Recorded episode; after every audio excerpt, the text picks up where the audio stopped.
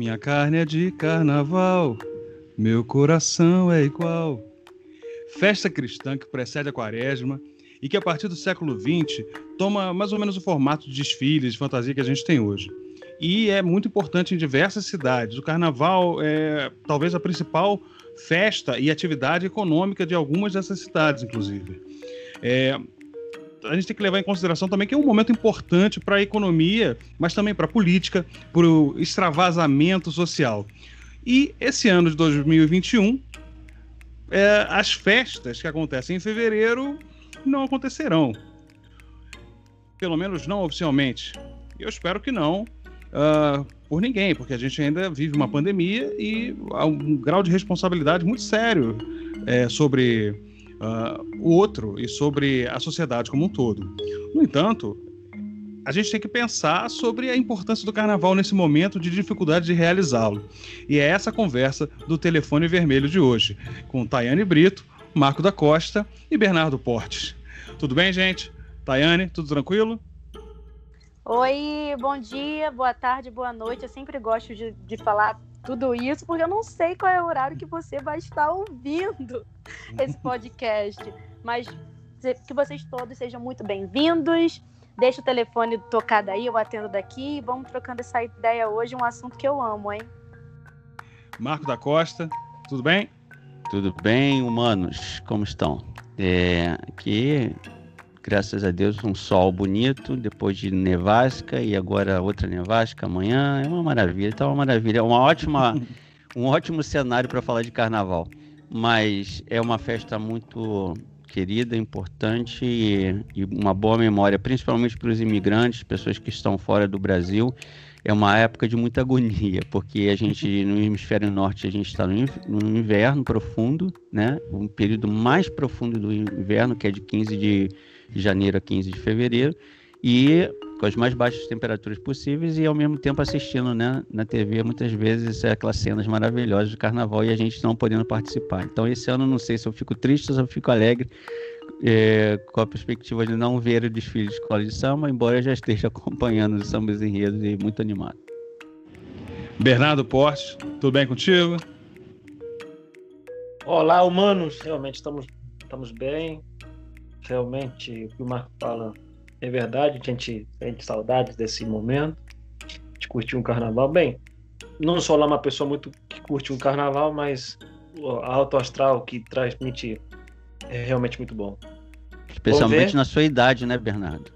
Especialmente na minha idade, que eu sou um velho lá. Avançado? Lá, sou um velho lá da época do Egito, né? então já, já pode imaginar. Mas tem um, tem um grupo no Rio, tem um bloco, viemos do Egito, né? Povos do Egito, alguma coisa assim, você pode sair nele.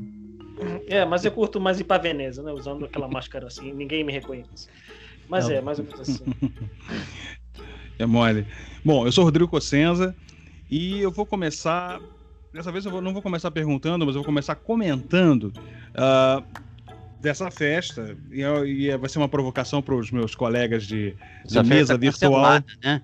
não, não, mas, é, é, mas essa festa, a festa do, do carnaval em si, que é comentando, uh, na verdade, a memória que eu tenho do carnaval e, na verdade, o que, que eu experimento do carnaval. É uma festa que eu gosto muito, que eu vivo o carnaval como folião, eu não, não, não, não trabalho é, e nem atuo, milito em escolas de samba ou blocos, nem nada disso. É, mas eu participo das festas de carnaval no Rio de Janeiro. É, acho que eu nem lembro mais quando. Quando criança, lá, lá em Vila Isabel, que foi onde eu cresci, eu nasci no Estácio, fui criado em Vila Isabel. É, era um ambiente que no período do carnaval a gente ia todo mundo para 28 de setembro aproveitar as festas isso isso foi até a minha adolescência.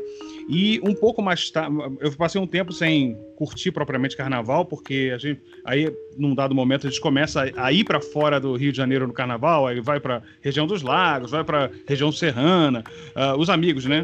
Uh, ah, para sei lá, fazer alguma outra coisa diferente, mas depois, depois de um tempo, assim, com 20 e poucos anos, retoma em mim um espírito, não sei se saiu, é, mas acabou de dar um trovão fortíssimo aqui em Teresópolis. Está caindo uma chuva torrencial nesse dia que a gente está gravando. É, então cai um. Uh, cai nada, não cai nada. É, eu caio em mim mesmo e percebo assim, o quanto o carnaval era importante, assim, a festa e a, e a folia. E retomo as atividades de carnaval muito mais indo para indo, indo os blocos de carnaval e começo a vivenciar isso a partir dos 20 e poucos anos, 26, 25, 26 anos e até os dias de hoje.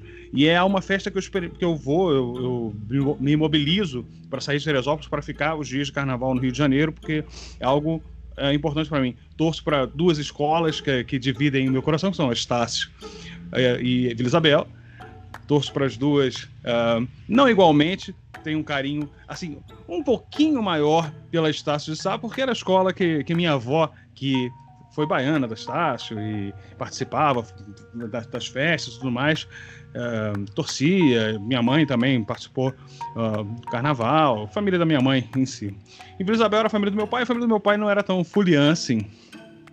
Então, é uma festa que está muito marcada em mim e, e assim, e eu, eu tô sentindo muito o fato desse ano não poder carnavalizar.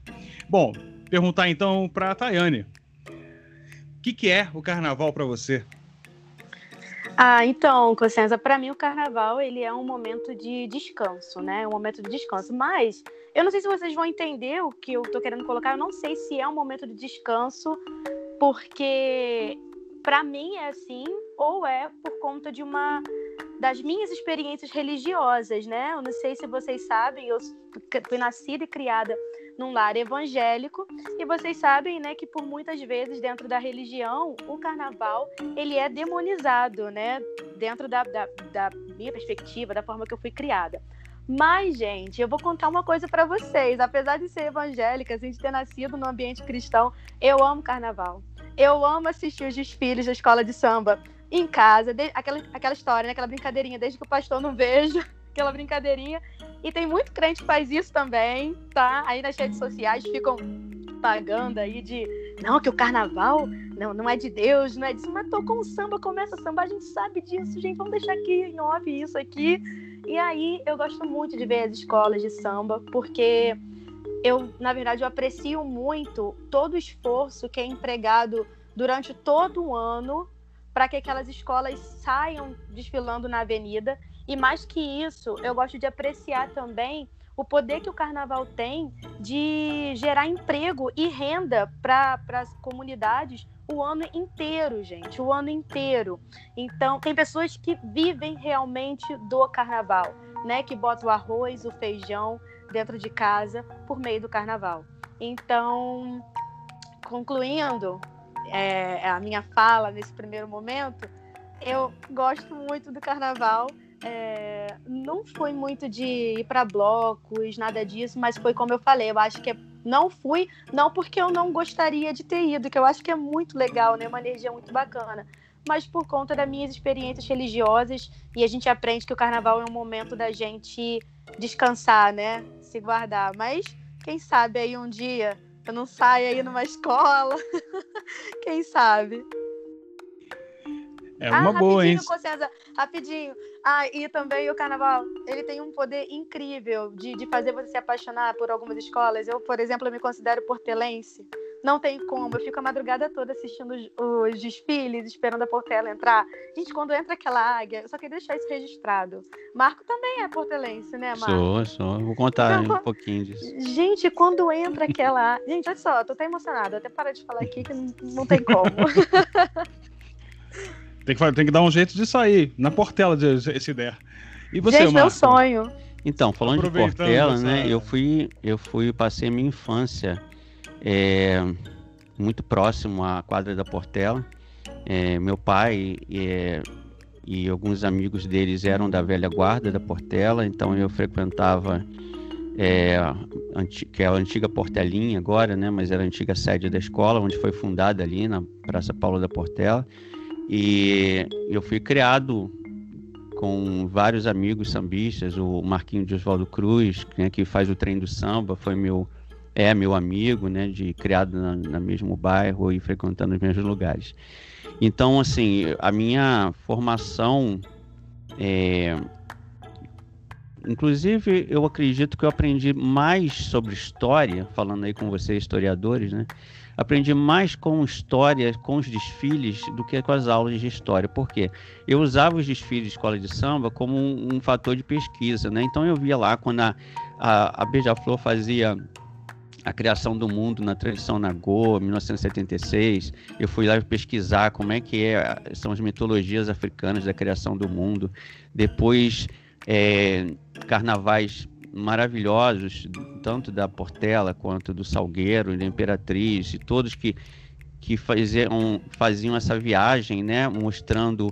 É, teve a Grande Rio falando de Prestes e falando do, do da, do movimento dos tenentes, assim, muita coisa de história que eu passou batido pela escola, né? E depois com os, os, enredos me fizeram pesquisar. Na época não tinha internet, mas tinha uma biblioteca. Então eu sempre me, me empolguei muito com os, os enredos históricos. Para mim, e principalmente eram criativos. Por exemplo, quando a Uniso da Tijuca fez uma vez um, um desfile que eu considero para mim o mais importante do ponto de vista histórico, quando ela resgatou uma experiência é, do Nordeste de um empresário que montou uma empresa e que ele foi massacrado pelas multinacionais é, e foi praticamente expulso né, do Brasil naquela tentativa. É, eu esqueci o nome dele agora, mas é um, um, um empreendedor brasileiro que foi massacrado. Então tinha um refrão que fazia, eles associavam, esse desfile foi na época da ditadura, então eles não podiam falar muita coisa, mas ele, ele associava com uma briga, né, e associava o capitalismo internacional como um, um monstro maldito que comia Uh, aí eu me lembro de uma alegoria enorme que era um monstro comendo pessoas e comendo trigo, comendo coisas. E aquilo foi tão impactante para mim, para eu entender como a história pode ser recontada, contada de várias formas através desses desfiles. Então, assim, eu considero eu, o carnaval para mim uma fonte de, de conhecimento, né? De conhecimento da minha cultura, do meu povo, da minha gente. Então, acho assim, é, é uma aula para mim. Cada desfile é uma aula. Muito bom, Marco. E você, Bernardo? Que, que é o carnaval para você? Como é que você experimenta esse, esse sentimento do carnaval que invade algumas pessoas, outras não gostam muito, mas o que, que é isso para você?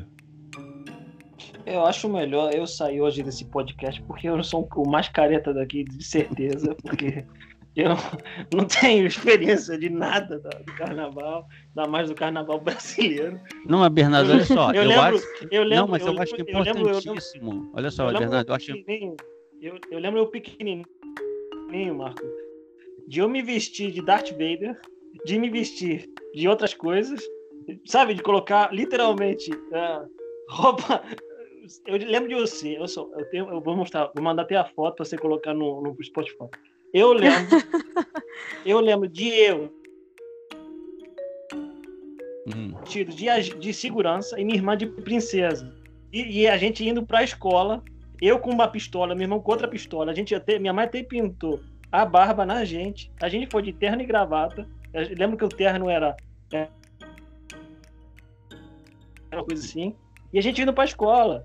E aí a gente aí era quinta série, a sétima série, a gente tinha que dar a volta assim, ao redor do, do pátio para saber quem foi quem é que tá melhor vestido. Eu lembro que a professora da minha, do meu irmão me puxou, falando assim: "Ué, tu não tá na você não tá na fila para para para desfilar?" Eu falei: "Mas eu não sou meu irmão, sou sou o Bernardo, sou da outra série". Esse, minha infância é basicamente se vestir, curtir um dia na rua vestido de Darth Vader ou de o que, o, que, o que mais bombava naquela época, se vestindo igual um demônio, né?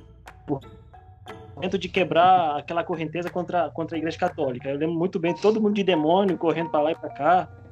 Mas, de fato, depois eu retornei para a Espanha num carnaval, eles curtiam a noite, era uma coisa de alta diversão. Realmente eu sou a pior pessoa para falar sobre. Eu não tenho escola de samba, seja, não sou. Eu acho que eu sou o mais gringo dos gringos aqui mesmo, então acho que você Não, mas olha só, então, isso que eu ia falar, eu acho que é importante, é representativo você ter aqui, por exemplo, uma pessoa que é evangélica, que tem uma experiência dos retiros, inclusive na época do carnaval. Você tem uma pessoa que é um professor de história que gosta também do carnaval de uma forma, né?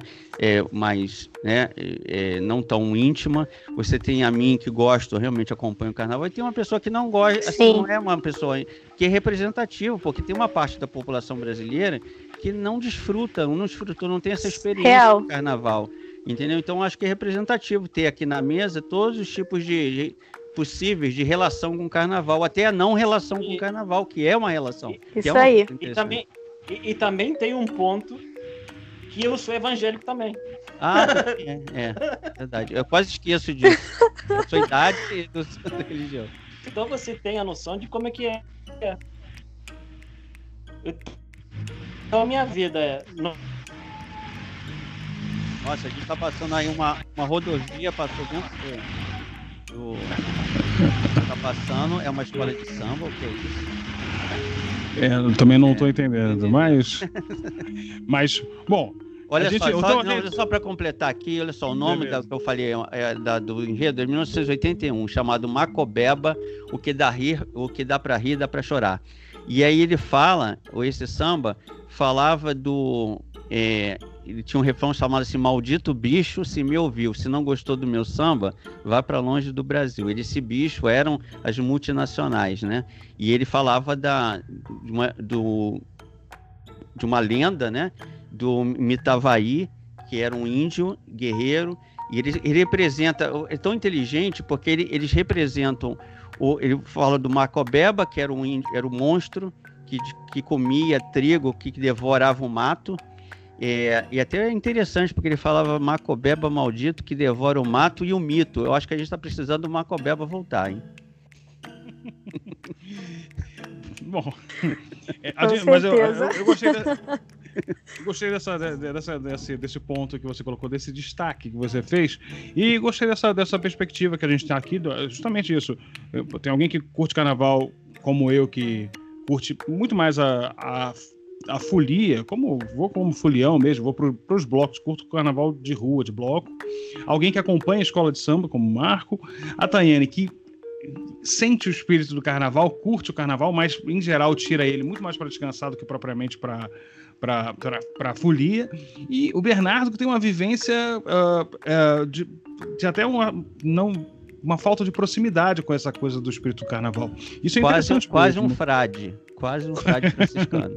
Né, não diria isso porque. Não, porque eu acho que um frade tem mais experiência de carnaval do que ele. Ah, não, certamente. né? Certeza, mas, mas como eu sou da época do Egito, é, essa, eu Nossa, não tenho. Vocês vão, vocês, vão, vocês vão chegar, vocês vão levar essa coisa do Bernardo, da idade do Bernardo, até os limites. Eu pensei né? que o Bernardo tinha conhecido o Chiquinho Gonzaga, que tinha, eh, pelo menos poema contemporâneo do Chiquinho Gonzaga, ele tivesse mais proximidade com o carnaval, entendeu? Eu tava em outro lugar no mundo. Bom, vamos retomar aqui o nosso eixo. E eu, eu anotei aqui, a Tayane havia comentado é, sobre a questão da importância, inclusive, da economia, é, ou seja, de empregos que o carnaval uh, fornece. No começo, ele tratou sobre, sobre a questão da importância dele para algumas cidades. E eu perguntar isso para você, cara. É essa, essa questão da economia. E a gente está no Rio de Janeiro, tanto você quanto eu, a gente vive no Rio de Janeiro, vivemos em cidades. Uh, que não são a capital, ou seja, a cidade do Rio de Janeiro é um, um ambiente de, onde o carnaval é muito forte. Isso muitas vezes pode ajudar outras cidades a ter também um carnaval, um carnaval forte, mas às vezes não. Às vezes pode eclipsar as outras cidades. Eu acho que acontece as duas coisas no Rio de Janeiro. Algumas cidades têm um carnaval forte, algumas cidades do interior do Rio de Janeiro. Outras mal tem. Não, é difícil no Rio de Janeiro não ter carnaval, né? Mas outras têm um carnaval mais acanhado, mais tímido. Mas o, como é essa coisa do carnaval? Eu vou trazer aqui para o estado do Rio de Janeiro mesmo, no interior do estado do Rio de Janeiro. É, você tem uma leitura, alguma, alguma coisa do gênero para trazer minimamente, e principalmente a importância disso para o turismo. Afinal de contas, o, o turismo no, nesse período é bastante importante. Com certeza, Consciência. Eu gosto muito de falar sobre esse assunto, né? É, pela perspectiva do turismo, porque eu sou turismóloga. E, e também eu gosto de falar sobre esse assunto pensando na economia criativa, que é um conceito, é, acho que é pouco difundido, que precisa ser mais é, conversado, explicado. O que é economia criativa? Que é essa capacidade, gente, da gente pensar no capital cultural e intelectual para que esses, esses dois aspectos que eu mencionei gerem um valor econômico, né? Então, como vocês sabem, eu sou de uma cidade pequena e no período do carnaval, Itanguá tem muitos sítios, tem muitos sítios. Então, no período do carnaval, a gente já começa a observar essa dinâmica econômica, porque todos os sítios da cidade ficam lotados.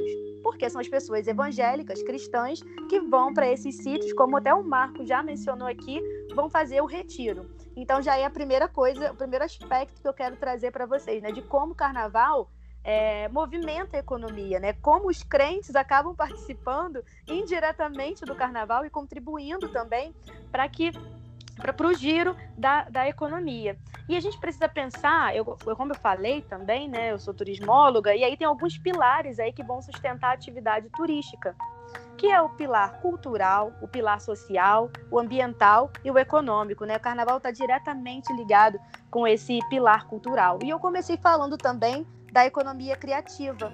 E quando eu era criança, eu me lembro de ver alguns esforços da, de alguns bairros de fazerem alguns blocos, de fazerem até mesmo desfile de escolas de samba. E era até curioso porque a gente comparava com a escola de samba que a gente via na televisão e com muita criatividade. É, os moradores se mobilizavam para fazer um desfile menor, mas que divertia a população, que engajava a população de alguma forma e até descriminalizava algumas pessoas, né, para estarem envolvidas ali naquele processo. E hoje em dia, é, eu já não vejo mais isso, não vejo mais isso. E aí eu não, não sei dizer por quê? Não sei se é por conta do avanço, talvez, uh, da, da religião na cidade. Eu não sei explicar diretamente, não sei o que pode estar relacionado. Eu até queria colocar isso aí para vocês, para a gente poder pensar o, o que pode estar acontecendo para que esses esforços não sejam mais como eram antes. Até mesmo também a questão da folia de reis, que existia muito, né, antes do carnaval, passava muito na minha rua. Hoje também é algo que eu não vejo mais, mas eu quero deixar claro aqui que o plano de governo, né, é, atual do meu município, que é a cidade de Tambá, que é, é, do governo desse governo atual, eles colocam o seguinte, né, que em relação a essas festas populares, o carnaval ela é uma festa popular, eles buscam parcerias, eles visam buscar parcerias público-privadas para buscar o incentivo e o investimento nas artes. Então, o carnaval é uma festa popular, uma festa artística, então está inserida dentro disso aqui. É, eles buscam também fazer a integração do calendário de eventos com a educação. E isso não é novo, já foi isso já foi tentado antes. E aí levaram até, gente, uma roupa, né, do, do, do Folia de Reis para a escola, para explicar que aquilo estava atrelado à cultura da cidade. Gente, vocês não imaginam, vocês não imaginam o, o, o, o que deu o fato de se levar uma roupa de folia de reis para a escola, né? Os pais saíram falando, Tanguá, segundo dados do IBGE, né, nós somos acho que 90% cristãos, né? Aí os pais saíram falando que os professores estavam ensinando demônio nas escolas. E aí, deixa até isso aí para vocês, para a gente poder conversar depois também sobre isso. É, então, busca essa integração, né? O calendário de eventos, as festas populares, com a educação, para trazer para as crianças o sentimento de pertencimento, saber, para as crianças saberem o que é ser um tanguaense, saber da onde vieram, né? Então, isso, eu acho isso muito importante.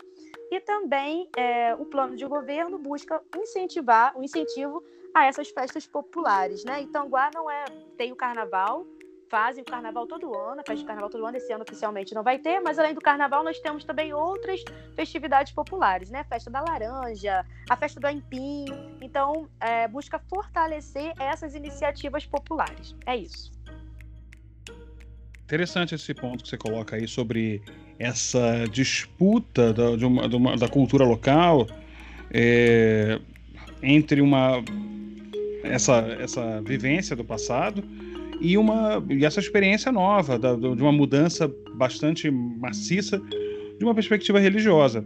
E como essa religião entende essa cultura, né? Uh, eu acho que é um, é um, é um dado interessante mesmo para a gente pensar, inclusive para pensar o próprio desenvolvimento de, de, dos municípios. Sim. Marco, vou trazer. É, vou, vou, trazer aqui uma, uma questão para você, que é uma questão de curiosidade de quem está fora do Brasil, para quem está fora do Brasil, que é como aproveitar o carnaval nos Estados Unidos. Como é que é isso para um brasileiro? É, então, é, nos, como os Estados Unidos é um país muito multiétnico, né? Tá aqui todas as colônias, os grupos é, nacionais de, de, países possuem suas festas, né? Então tem um Brazilian Day que é no Dia da Independência, é, que foi mais tomado por bandas e grupos sertanejos e por conta da população brasileira que ser de maioria áreas rurais, né? Então são poucos urbanos, a maioria vem de área rural do Brasil, de Minas e Goiás, e logicamente o gosto musical deles é mais próximo ao sertanejo do que ao carnaval, é, que é uma manifestação mais do Rio de São Paulo ou da Bahia, né? De lugares assim. Bom, então, assim, está restrito ao Brasil. Aqui em Nova York está restrito ao Brazilian Day, no caso do carnaval brasileiro, tá? Eu vou, vou falar do, dos outros carnavais, né? Mas no carnaval brasileiro está restrito mais ao Brazilian Day, no 7 de setembro. E durante o carnaval, a comunidade brasileira que promove bailes de carnaval nos grupos, nos clubes e restaurantes brasileiros. Muita gente vai. É, né? Aqui não é feriado, né? Então, assim, não, não é um evento especial. Aqui, novamente, como eu disse, cai no inverno, então as pessoas não, não, não têm um ambiente festivo, assim. O inverno, as pessoas ficam mais em casa, em ambientes fechados. Por conta da pandemia, esses ambientes fechados foram banidos, ou seja, esse carnaval vai ser mais parado do que os outros. Agora, o carnaval nos Estados Unidos, né, em forma geral, Inclusive, eu queria uma, fazer uma explicação da palavra carnival, que muita gente usa como tradução do carnaval, e que aqui nos Estados Unidos não significa isso, né? O carnaval, é, o carnival, a expressão carnival, para a maioria dos norte-americanos tem mais uma conotação de parque de diversão, com jogos, algodão doce, é, sabe, pipoca, passeio, né? Não, não é o, a festa né, que, que se pode se traduzir como carnival. Né? Então, quando você fala carnival aqui, as pessoas não entendem. Né? Você, você, ah, você gosta de carnaval, você usa a palavra carnival, a pessoa não associa a essa festa que nossos países possuem. Sim, elas associam a essa coisa de parque de diversão. Mas voltando ao carnaval dos Estados Unidos, senta que lá vem história, os historiadores aí gostam, é o seguinte. É, o carnaval nos Estados Unidos é, ele, ele está mais concentrado na área que foi colonizada pela França, que é o sul dos Estados Unidos, né? Então, em alguns lugares do sul, é, como é, existe um na terça-feira gorda, né, na terça-feira de carnaval, existe o chamado Mardi Gras. O Mardi Gras, que é um, um carnaval de New Orleans, da Nova Orleans, é celebrado muito parecido com o nosso carnaval, porque ele vem de uma, uma tradição francesa da família Bourbon, que é uma família francesa, né, uma tradição francesa de, de se fantasiar e tal. E aquela área, além de ser uma área é, colonizada pela França, é, é uma área também de predominância caribenha, em que existe uma festa muito forte. Então, você tem umas comunidades é, de New Orleans que tem muita, muita, é, muita população dessas ilhas do, do Caribe. Então, além do, de, né, da Louisiana, você tem também em St. Louis, que também foi colonizada pelos franceses, Missouri. É, também você tem no Alabama, em né, algumas partes do Alabama, e tem Pensacola na Flórida e no Texas. É, todas essas comunidades estão ao redor do Golfo do México, tá? Que é uma área de exploração, né? Que foi uma área de, de, de colonização inicial francesa. Então, eles têm toda essa tradição. O Mardi Gras, que é a festa, significa terça-feira gorda em francês. É, tem também o que é chamado aqui nos Estados Unidos de Fat Tuesday, que é a terça-feira gorda, né? É, e acontece uma ligação cristã, um calendário cristão, exatamente como no carnaval brasileiro. É, é, ele é baseado na Páscoa, num cálculo que é feito de distanciamento da Páscoa, né? É, comparativamente falando, né, o, a palavra carnival aqui tem mais o, o sentido de quermesse, né, que de festa de São João do que a, do, da festa. Né? Se fosse comparar uma festa, o carnival aqui tem para os americanos tem mais a ver uma festa de São João, de quermesse, de praça, de não sei o quê. É, então, assim, está muito ligada a esses grupos, né? Ao contrário do carnaval brasileiro, que adota o samba e marchinha, é, o carnaval é, daqui, dessas áreas, adotam as músicas caribenhas, né? O reggae o, é, é, e outros ritmos do Caribe. E, mas as fantasias, se você for ver, são muito parecidas. Carna... Em Nova York tem um carnaval caribenho muito interessante que acontece no Brooklyn, que o prefeito vai lá abrir todo ano. Esse ano não teve por conta da pandemia, que é no verão, em julho. E é um carnaval muito parecido que eu já fui fotografar algumas vezes. É, é, lógico que é muito um carnaval como se fosse um desfile de, de grupo de acesso né, no, no, Brasil. Então, assim, não tem carro alegórico, são poucas fantasias e destaques sozinhos, e o ritmo realmente é um ritmo de tambores, é mais africanizado aqui em Nova York, é por conta da Jamaica, né? A, comunidade jamaicana aqui é muito grande e das ilhas, né, das ilhas do, do, do Caribe. Então, assim, basicamente esse é o carnaval que nós temos aqui. Um brasileiro não passa nem perto porque o brasileiro não considera aquilo carnaval.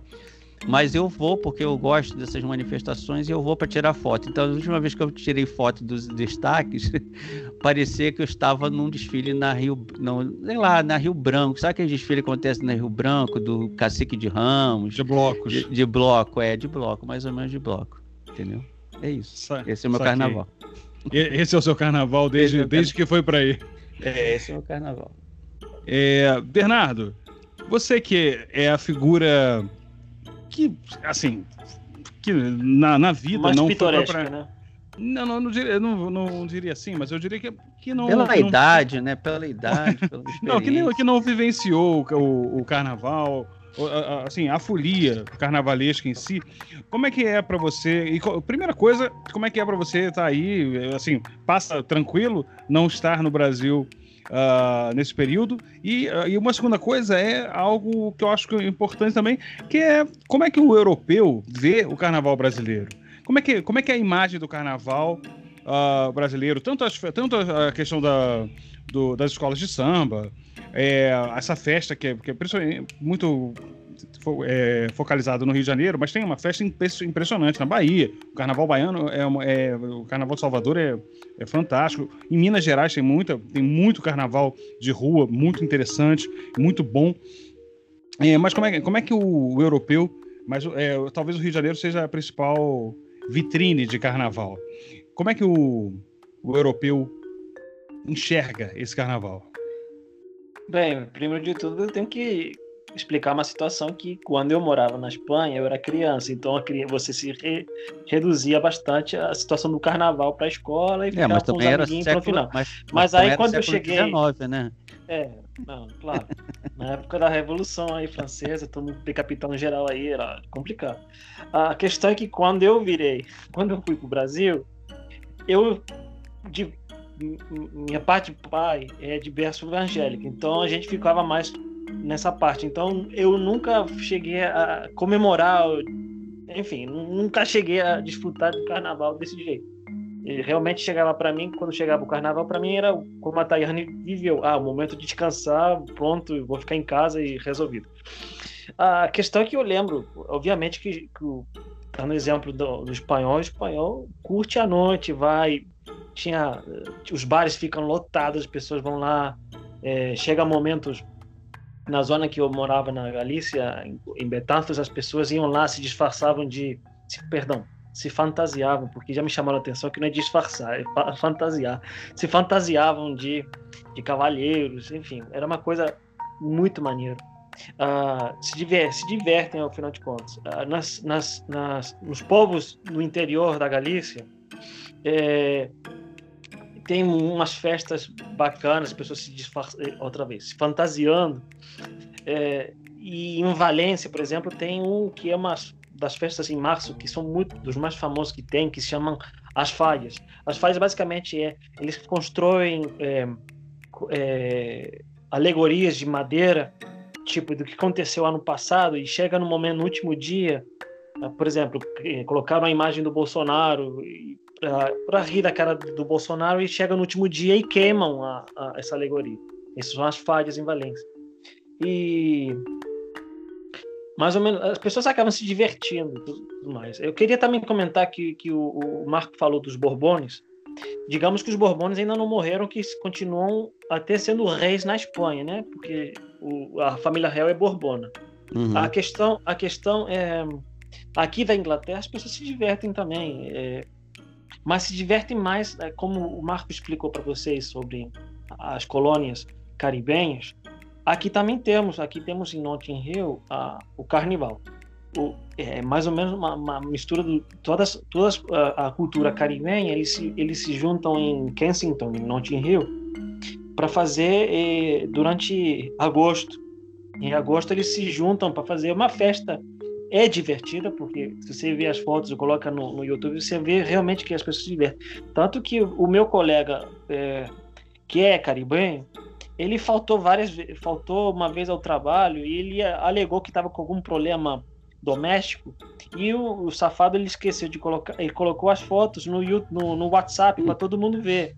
E aí o meu chefe viu e deu uma carta de chamou a atenção dele falou assim na próxima vez que tem um problema é, doméstico não coloque as fotos onde você esteve. Ou seja as pessoas acabam se divertindo nesse não podia ser um problema doméstico né? Tinha é, realmente não, na, no do desfile né? Exato. Por exemplo, uma observação, Bernardo, só uma observação que é engraçado. O Brasil tem como figura de rei do carnaval o rei Momo, que é uma figura europeia, né? É um, um, um homem branco, europeu. O carnaval americano é muito engraçado. O monarca do carnaval é o rei Zulu, africano. Olha só que loucura. Né? É, o carnaval de é, aqui, o, o, monarca da festa é o rei Zulu e faz uma mistura de ritmos, né, de origem negra na coroação dele. E os, os locais de desfile são né, divulgados e tal. E uma das é, existem agremiações, como escolas de samba, que desfilam e disputam um prêmio.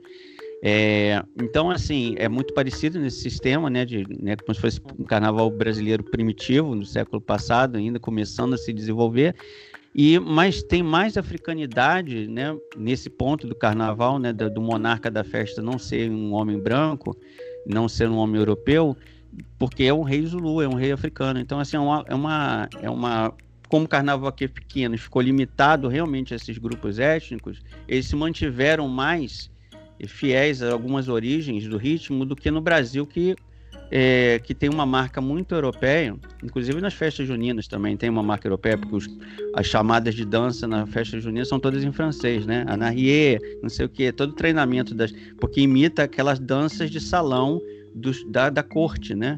E eu acho que o carnaval também brasileiro tem uma mistura muito imperial, talvez porque o Brasil seja o único país da América Latina que teve um império, talvez isso é, tenha influenciado no carnaval, não sei, deixo aí para os historiadores. Bernardo, mas essa questão do, do europeu, essa, esse detalhe é interessante aí, o que o Marco co comentou, dessa influência de fora. Mas, eh, mas para trazer essa questão da influência, como é, que, como é que os caras veem a gente aqui? Como é que eles veem essa então, festa que a gente faz? Essa forma então, de, de pular o carnaval que a gente tem? Então, eh, lembro muitas vezes, é, quando o meu time, o Deportivo, contratava um brasileiro, eles perguntavam assim para ele: mas esse cara veio mais para samba ou veio mais para trabalho? Eles viam mais assim, é, eles já viam o Brasil como o país do samba, país, mas... um, um cara que vai curtir o carnaval, e eles já sabiam que o Brasil era o país que se divertiam mesmo para o carnaval. E é interessante, tanto quando você falava assim, ah, sou brasileiro, as pessoas já te perguntam assim, ah, mas você sabe dançar samba? Você já foi em carnaval? Você já foi no desfile? Já perguntavam isso. Além do mais, também temos o ponto negativo do, do carnaval brasileiro, é a conotação sexual que eles veem no carnaval. De, enfim, já, de vocês conseguem sexual. entender ou perceber o que eu quero dizer. Sim. Exato. É, o Marco falou, chegou no ponto. Diria então, que não é o ponto é, negativo do carnaval, tem... mas é o ponto negativo de como, de como os europeus veem o carnaval brasileiro. Aquela né? história, né, gente? E, mas Aquela também aqui no. De... de objetificação do corpo da mulher, né? Exato. Então, e também eu acho que, se me permite falar também, acho que está muito ligado e foi muito incentivado também as campanhas publicitárias que a dona Embratur fazia nos anos 60, né? Com, é, vendendo o país lá, de, é, lá para fora com mulheres nos anos 60, se você pegar, pode olhar na internet, né, as mulheres nos anos 60 com biquíni quase fio dental. Então, era é. a forma que eles queriam que o Brasil se vendeu também dessa forma, né? Não tô dizendo Tayane, que é certo, eu vou, tá eu vou te, eu vou te falar, vou te falar uma coisa assim que marcou. Copa do Mundo 2002, Brasil pentacampeão, chegou um refrigerante em específico numa, no mercado espanhol. Se chama Guaraná Antártica. Tô fazendo merchandising mesmo do Guaraná Antártica, mas é pra, só para lembrar disso aqui. É o seguinte, Sim. chegou a mulher fez um gol de bicicleta na praia, na areia, é, na, de, enfim, na praia, e o que ela faz? Ela tira a camisa e mostra os peitos.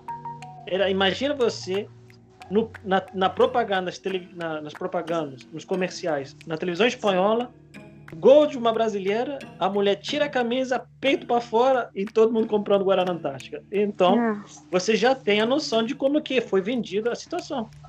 É, também, eu também tenho uma observação a fazer, é o seguinte, o desfile de escola de samba no, no Brasil, no Rio, sempre foi televisionado até os anos 90 com a livre, né? Então a câmera podia passar por onde ela quisesse. Não tinha um roteiro a ser cumprido, então não tinha uma ordem como a escola apresenta, né? Uma, uma ópera em que tinha começo.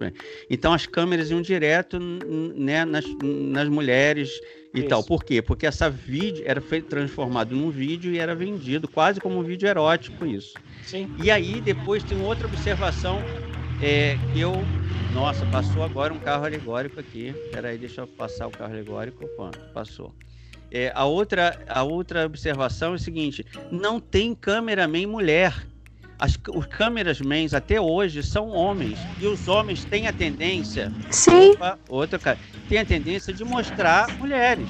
Então, assim, a, quando você vai desfile, vai no desfile na escola de samba no Sapucaí, você vê a quantidade de homens que tem de sunguinha e que não são mostrados.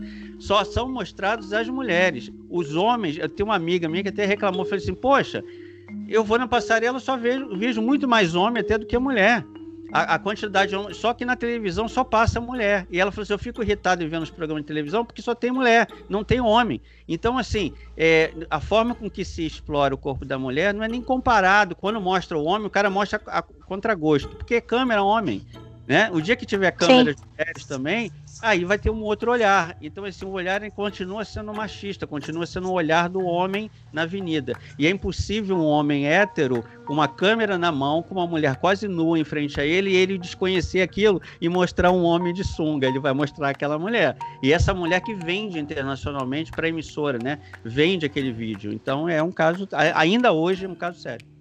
Também lembramos também que na época o, o, o, Brasil era o país que mais exportava ou importava é, pele, era como é que era? Era pluma, né? Pluma de, acho que pluma de ganso, não sei, é, não sei. Era muita pluma que o Brasil exportava. A questão é realmente que Importava. Eles vê importar, é. perdão. Eu já estou esquecendo. É, porque não, é, para você tantos, exportava, você tá fora. Mas o Brasil importava, o Brasil comprava, né? Tantos, tantos. É a minha idade já batendo, né? É avançado. Eu morei. Mas o show da Europa, Renato, os shows na Europa, aqui nos Estados Unidos não, porque eles não vendem isso, mas na Europa, onde a prostituição é legalizada, aqui a prostituição é proibida, é. então esse tipo de, muitas vezes, de indústria não, não tenta entrar, mas na Europa é a quantidade que eu vi em Londres, em Paris, Sim. de shows de mulatas, shows de mulatas. Mas então, eu ia chegar aí. É. Eu ia chegar aí. Tanto que quando você fala que é Quero já fala em as mulatas, pronto. É. Quando eu a acho que te faz esse tipo de pergunta, você já.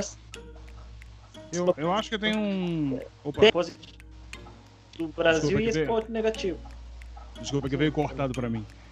É, eu acho que é, eu tenho esse ponto aí, eu acho que, que o Bernardo levanta é importante porque a gente é, essa coisa. A Tayane chegou e falou sobre intervalo daqui a pouco. Só lembrei isso. Epa, daqui a pouco então a gente vai voltar falando, explorando mais isso aí. É. É, não, aí. Eu só, eu, só ia, eu só ia comentar ah. que uh, esse ponto que o Bernardo chegou e comentou, é, ele, é, ele é importante porque ele, ele diz respeito a como o Brasil também escolhe se mostrar para fora do país. E, e, essa, essa marca de se mostrar dessa maneira, a Tayana até levantou a questão do período dos anos 60, mas eu, é, 70 também, imagino.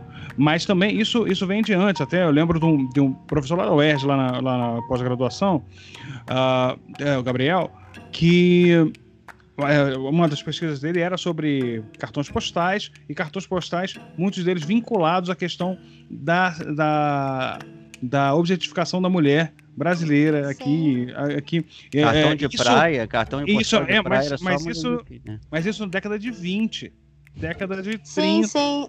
É, Cossenza, então, vem de antes. Só que se intensifica com a criação da Embratur nos anos 60, sim, quando sim. precisa vender a nossa imagem lá fora. Você, você falou vende... super bem, deixou claro aí para a galera poder entender porque a gente para a gente entender isso e eu acho que para além para eu, eu, acho que a questão também é a objetificação é colocar é, é, colocar tudo como uma lógica do uso do corpo do outro uhum. e não da e não da vontade mútua bom mas a gente vai fazer o intervalo agora e uh, na próxima quando a gente voltar do intervalo a gente retoma essa conversa uh, de festividades carnavalescas plumas paetês todos sem uh, digamos é, com, com, responsabilidade ecológica e com os animais.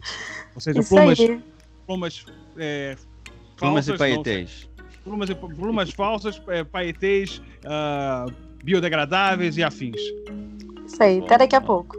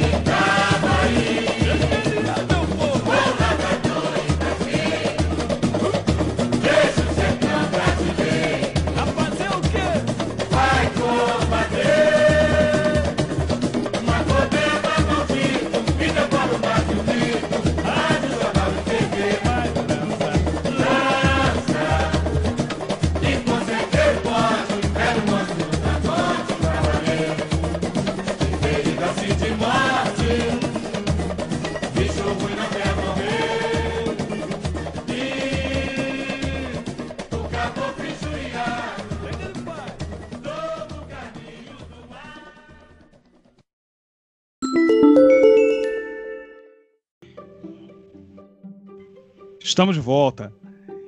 Bom, a gente tratou sobre carnaval uma questão na, num ponto de vista afetivo, num ponto de vista uh, da importância cultural, da, é, falamos sobre uma questão séria que é que é questão como o estrangeiro muitas vezes vê o carnaval e como muitas vezes alguns governos no Brasil uh, utilizam o carnaval uh, como forma de, de exposição do país uh, de maneira machista e se valendo do, do, de uma situação de objetificação do corpo da mulher, principalmente, às vezes com, com quase que uma, uma forma de estimular um, um turismo sexual no país. Ou seja, tentamos tratar sobre diversas, sobre diversas formas. Mas é, e a economia, né? A economia que o carnaval uh, movimenta, não só no período do carnaval, mas também no, seu processo de feitura, né? Então, eu acho que é um elemento que vale a pena a gente uh, passar um pouco, porque, de fato, é um, é um, é um é uma atividade da sociedade em que diversos grupos estão, estão participam dessa, dessa atividade, grupos muitas vezes em condições uh, muito precárias de vida e que conseguem e que tem no carnaval um espaço de trabalho, de atuação que, que é, faz com que se desenvolva economicamente uma região, uh, um, um, um, determinado grupo é, da sociedade. Mas não só isso, é, é também um, um espaço milionário de, diria até bilionário talvez, de movimentação de dinheiro, né? Uh, principalmente de movimentação, de movimentação de, de, de, de capitais e afins. É, tratar, começar pela Tayane, é, sobre, essa, sobre essa questão da, do, ela até comentou sobre a questão do turismo, né? Mas de uma maneira mais ampla, é, como como você tá, como você vê essa questão da economia no Carnaval? É, nós vivemos o tempo todo com muita informação chegando até a gente, Cossenza, e também com muitas opiniões chegando até a gente, né? E quando se fala de carnaval, eu vejo cada coisa que, que cara, tem que ter paciência, né? Ah, por que, que o governo fica investindo dinheiro público no carnaval? Que não sei. Gente, calma, tá? Muita calma nessa hora, muita calma na hora de falar esse tipo de coisa também. E assim, contra essas coisas que as pessoas falam, eu gosto de responder com dados, tá? No ano de 2019, por exemplo, o carnaval ele injetou 3,8 bilhões de reais na nossa economia. Não é pouca coisa, tá? É, falando de turismo, que é minha área, é, o carnaval trouxe 90% de ocupação da rede hoteleira. E quem é do turismo, quem é da hotelaria, sabe que isso tem, é, isso tem uma força gigante, isso é muito significativo. E sabe, e a gente sabe como é difícil você ter essa taxa de ocupação. Então o carnaval faz e torna isso possível, né? Uma taxa de ocupação aí de 90%. E sem falar também que o carnaval gera emprego e renda o ano inteiro para as comunidades. Ah, Tânia, você já falou isso, mas você tem que falar de que forma que o carnaval gera emprego e renda. Gente, com limpeza, artesãos, os artesãos são empregados ali, aquela tia que borda lantejola por lantejola. Ela bota arroz e feijão né, na casa dela por meio desse trabalho que o carnaval né, garante a ela. Tem também a questão dos ensaios comerciais, que são vendidos aí para, para os turistas ou para a própria comunidade loga, local, né? Para poder ir lá curtir o samba, comer uma feijoada. Isso movimenta a economia também. Tem também os ensaios de rua. Aí tem o tio né, que vende o latão, a, a tia que vende a água. Também está garantindo ali o seu sustento por meio de, é, de toda essa dinâmica que, que acontece. E também, gente, tem outra coisa que eu queria destacar, que são ah, os pacotes turísticos que são criados pelas escolas de samba, né? Muitas escolas de samba criam pacotes turísticos, né? Se, é, assumem aí então uma figura de agências, digamos assim, agências de viagens, né? Vendem um pacote turístico para o estrangeiro ou para a pessoa que vem de um outro estado, para conhecer, para que essas pessoas tenham a oportunidade de conhecer o carnaval de verdade. Então, ali é, existe uma autenticidade dentro desse roteiro, que não vai ser só o turista, eles não vão vender só aquele carnaval bonito lá da avenida, eles convidam as pessoas para que tenham uma experiência real de como é criado o carnaval, né? De como a comunidade sobrevive, de como é o dia a dia daquelas pessoas. E, e vende-se muito. Eu quase tive a oportunidade de trabalhar né, com, com, por exemplo, com Pimpolhos da Grande Rio, né, que é a escola Mirim, e que vende esses roteiros e é muito legal, porque mostra ali a história preta, né, que é pouco falada, que é, que é pouco comercializada, mas vende ali aquele roteiro da Pequena África, no Rio de Janeiro, passando pela Pedra do Sal, zona portuária. É... E se você for numa agência de viagens comum, é um tipo de roteiro que você não vê. Até porque o povo preto não é enxergado como mercado é, turístico, né? Um mercado que vai consumir o turismo ou que pode vender é, algo é, para o turismo. Então, é, é é de uma representatividade muito grande. Não é só carnaval, não é só o festejo, né? Tem muita representatividade por trás disso, principalmente para o povo preto. Eu sou preta, é, e aí eu falo, né? A gente tem que criar consciência racial. É urgente que se crie consciência racial. Porque quem tem consciência racial não vai ficar demonizando o carnaval, não vai ficar falando mal do carnaval, é, vai se preocupar com outras coisas que são mais urgentes. Marco, Vamos é, lá. Essa coisa da. Pô, a Tayane trouxe. Ela conseguiu passar da, da economia criativa para a circulação. Pra, pra, não, não, foi passando por várias coisas. Várias coisas. É, é impressionante. É um. Bah. É uma aula. É um, é, é um, eu ia falar que é um, furacão. É um furacão. É, é um furacão. E você? Bom, sobre essa questão da, da, economia, é, o que gera, né? Como, o que se movimenta de, de recursos. É, então, é, nos Estados Unidos, é, em geral, vamos falar de Mardi Gras, né, que é uma festa que eu citei aqui no Sul, ele gera 408 milhões é, de dólares, tá?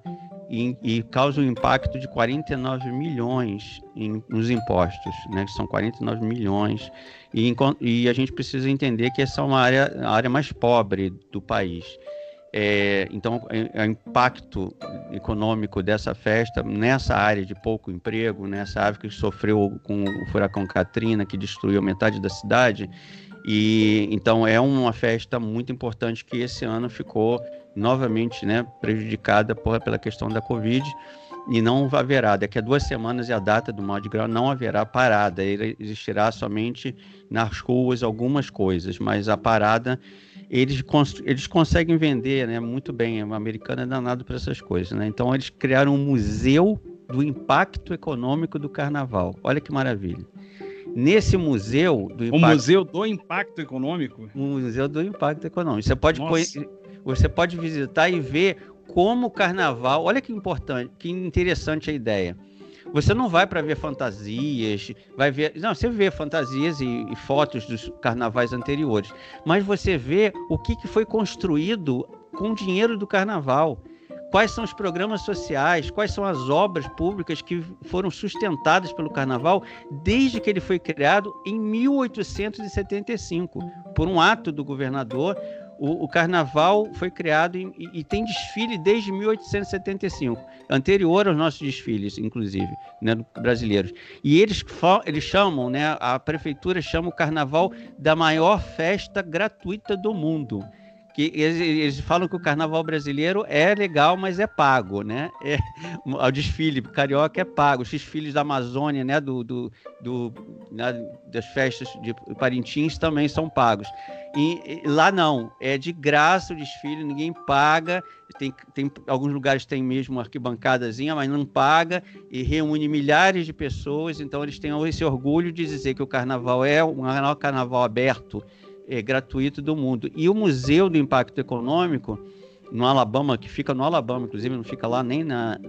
É, Marco, na, ah. só numa forma provocativa, eu diria que o carnaval brasileiro ele é tão gigantesco que ele consegue ser gigantesco, tanto gratuito, porque afinal de contas é, o número de blocos e festas de rua é. Nossa, é enorme, mas ele também é gigantesco nesse carnaval pago. Inclusive, daria até para a gente ter um segundo episódio sobre o carnaval, só para a gente falar sobre, sobre desigualdades no carnaval. Isso não, gente, não é. Não, inclusive, então, inclusive por isso, porque como o carnaval aqui não é uma festa nacional, é uma festa regional. É, por isso que eu vejo importância nessa questão da, da estrutura que eles construíram, da, da forma assim. É, o, o que a Taina está falando é que muita gente no Brasil, muita gente, ainda mais com o crescimento das igrejas, né, evangélicas, cristãs, é, muita gente no Brasil demoniza o carnaval. E, e aí. Sim. E, entendeu? Então, assim, eles criaram um museu para educar as pessoas sobre a importância econômica do carnaval. É isso que eu estou falando, que assim, é uma coisa interessante, inspiradora para gente, porque a melhor é forma de você é a melhor forma de você combater o preconceito é dando informação. Quando uma pessoa entra Exatamente. no museu e as crianças recebem convite, isso é, assim, tá no programa das escolas visitar o Museu do Impacto. Então não tem um jovem da cidade que não, não sabe que a sua própria escola foi construída por conta do carnaval, que a sua rua foi asfaltada por conta do dinheiro do, do carnaval entendeu? E ele passa a valorizar aquela festa local como uma e aí eles são megalomaníacos, são a melhor festa do mundo, mas é uma coisa do marketing deles, como nós brasileiros tivemos o melhor carnaval claro. do mundo, o maior estádio do mundo. A gente fez também, muita a gente faz isso, né? A gente faz isso com. Os argentinos até brincam com a gente porque o carnaval brasileiro fala que é tudo maior do mundo, é o melhor do mundo, é não sei o que do mundo, entendeu? A cidade é maravilhosa, é a melhor cidade do mundo. Então, assim, o brasileiro é tão, muitas vezes, né, é, é nacionalista e sempre muito eufonista que ele esquece. Aí, quando ele vê uma reação dessa, ele fala: Nossa, mas o americano é muito, é muito patriota, é bandeira americana para tudo que é lado. Sim, mas você vai na Copa do Mundo, só tem bandeira do Brasil, manifestação é bandeira do Brasil. Aqui nos Estados Unidos, qualquer lugar é bandeira do Brasil em qualquer restaurante. Eu entro em restaurante americano. Você já viu bandeira americana no McDonald's? Eu nunca vi. Entendeu? Assim, é, nós às vezes somos tão nacionalistas quanto outros grupos, né, é, sociedades, e muitas vezes a gente acha que são os outros que são.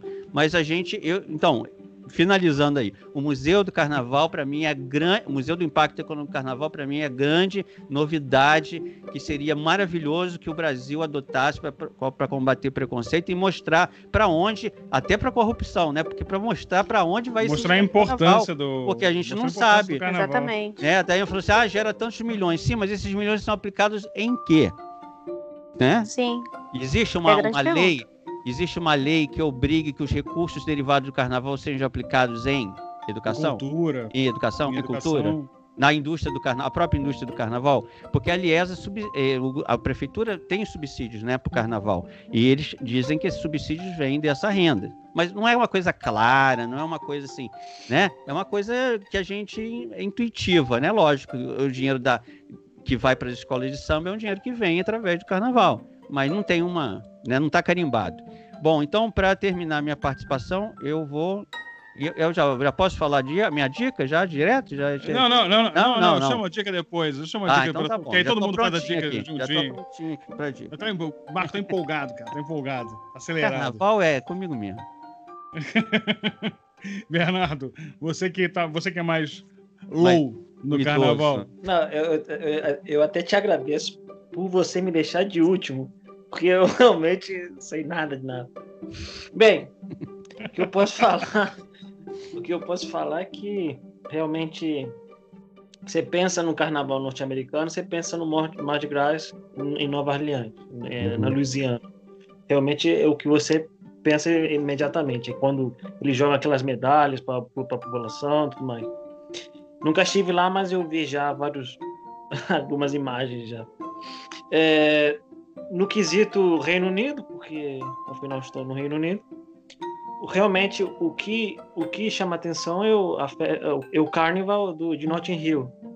É, meu especialista de carnaval já me descobriu para mim o quanto ele gera a prefeitura de Londres, que dá em torno de 93 milhões de libras, que é uma quantidade enorme de dinheiro o carnaval, porque são em, só em dois dias que acontece o carnaval é, aqui na cidade de Londres. E também temos que ressaltar que é o momento, é o momento de quando as colônias do Caribe se expressam com mais é, altivez na cidade de Londres. É quando eles podem falar como é que é a cultura deles, como eles veem o mundo e como o inglês, em muitos pontos, você percebe que o inglês tenta, por muitos lados, afagar a, a, a, as antigas colônias. De falar, ah, não, tá, tá maneiro. Bem, antigas colônias não, ainda tem colônias ainda no, Caribe, é, ainda tem colônias britânicas no Caribe. Então, como eles tentam dizer, poxa, é, que maneiro, curto bastante. Lembrando que a cidade de Londres tem um prefeito de origem paquistanês. Então é uma cidade bem multicultural, bem aberta, bem cosmopolita, que é a palavra do momento aqui nas zonas europeias, como Paris, enfim. Você repara realmente que é, é, nesse momento é o momento de essas antigas dessas antigas e-colônias inglesas começam a dar voz. É o momento de, de muita altivez. Também temos que lembrar que o carnaval mesmo não se comemora assim aqui no Reino Unido. Se, a gente comemora mesmo, como eu comemorava o carnaval na Espanha, aqui eles comemoram mais o Halloween, que agora o Halloween está sendo mais espalhado pelo mundo, até chega a ter, ter momentos Halloween ter no Brasil.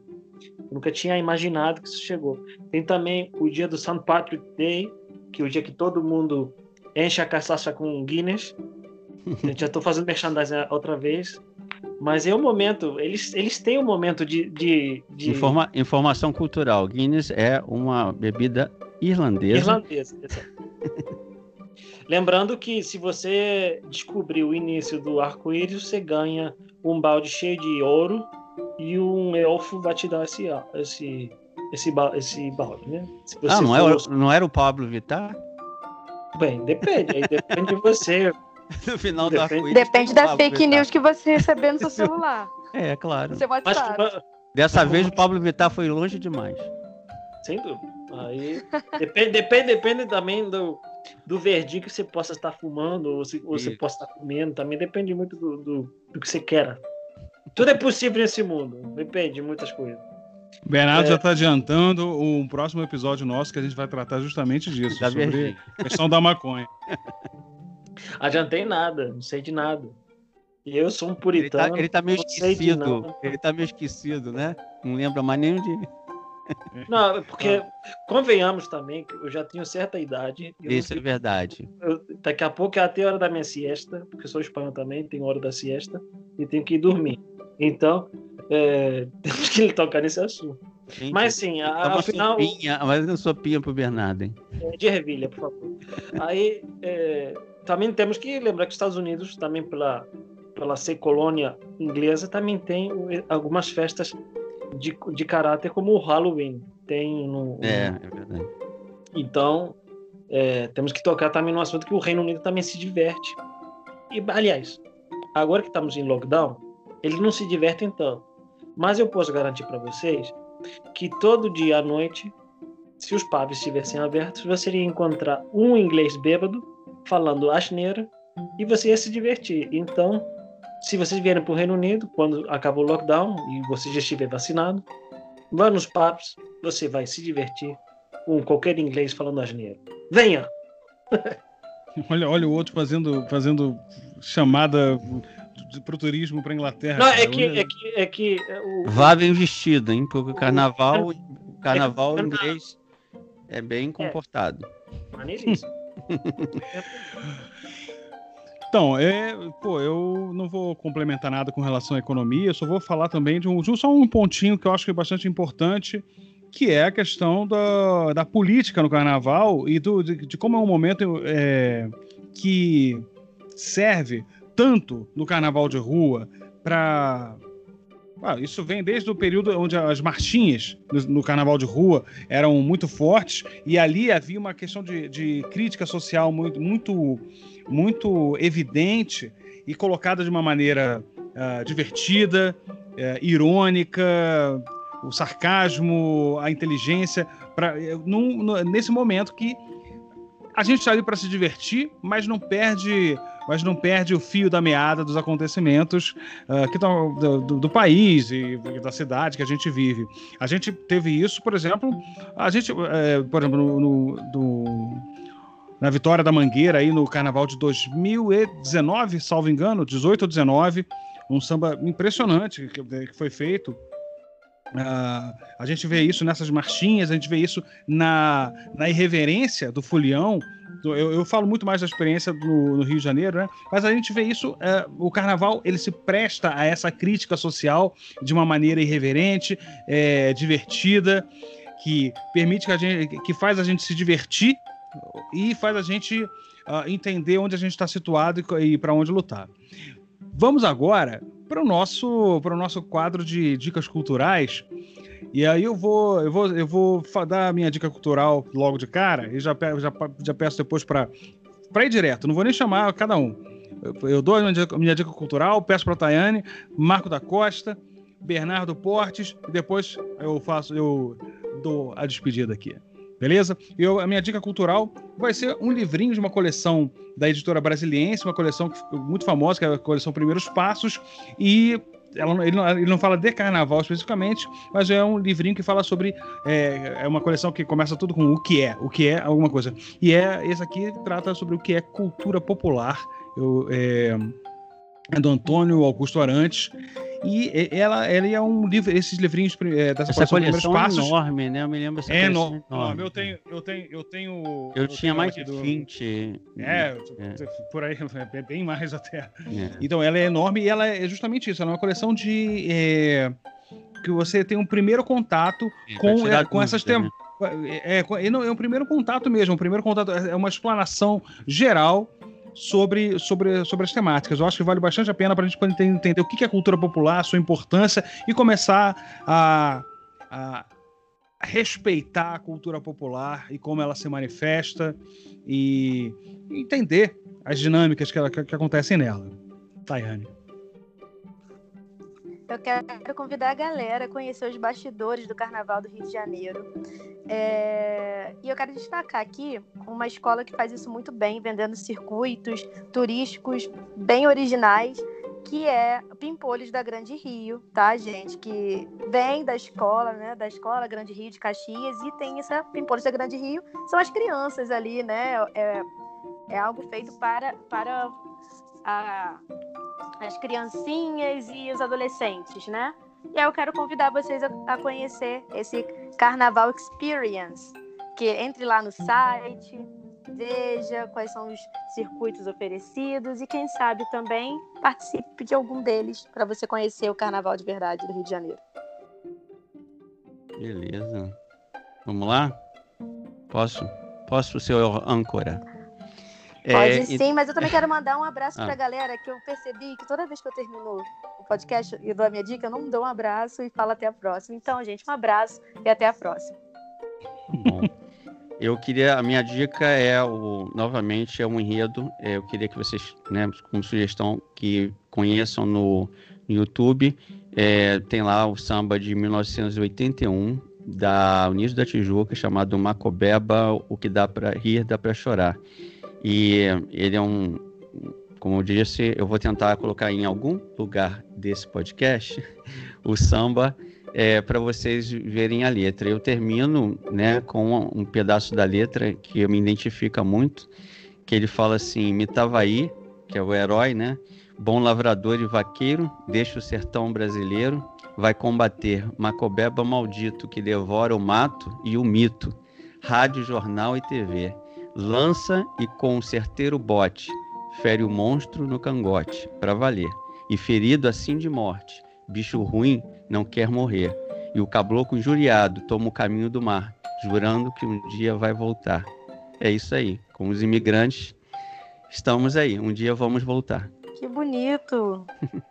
é um lugar, é um samba lindo, lindo. Bernardo? Ai, meu Deus. Então, o, é um livro que vou, que vou recomendar, que é O Paz do Carnaval, de um escritorzinho aí, chamado Jorge Amado, que acho que todo mundo deveria ler. Seu contemporâneo. Pois é. Temos que chegar ao momento, né? Podia falar também que vocês deveriam ver mais sobre o, o, o Casanova, mas isso é mais velho. Então, vamos para frente. Bem, da Terra da Rainha. Tchau, tchau! Bom, gente, é, nos despedimos aqui. Espero que tenha sido festivo, uh, divertido e informativo. Deixamos nosso abraço. Esse foi o Telefone Vermelho tratando sobre carnaval. Aproveitem, é, curtam dentro dos limites possíveis, ou seja, dentro de casa. Limite, professor. É, quem, tem, fiquem, quem, quem tem fiquem, limite fiquem, é... Fiquem em casa, fiquem em casa para que curtam os, os próximos carnavais sem limites. é, quem tem limite é cartão de crédito. Exatamente. Não, não tem limite. Valeu. Um abraço.